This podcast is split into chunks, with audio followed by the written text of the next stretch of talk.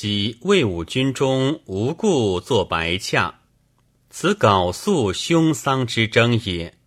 初，横逢其前以别后，名之曰言洽，传行之，至永嘉之间，稍去其逢，名无言洽，而妇人束发，其缓弥甚。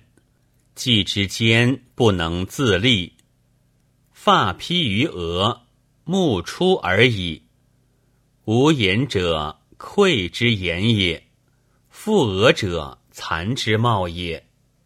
其缓弥甚者，言天下无理与义，放纵情性，及其终极至于大迟也。其后二年。永嘉之乱，四海分崩，下人悲难，无言以生焉。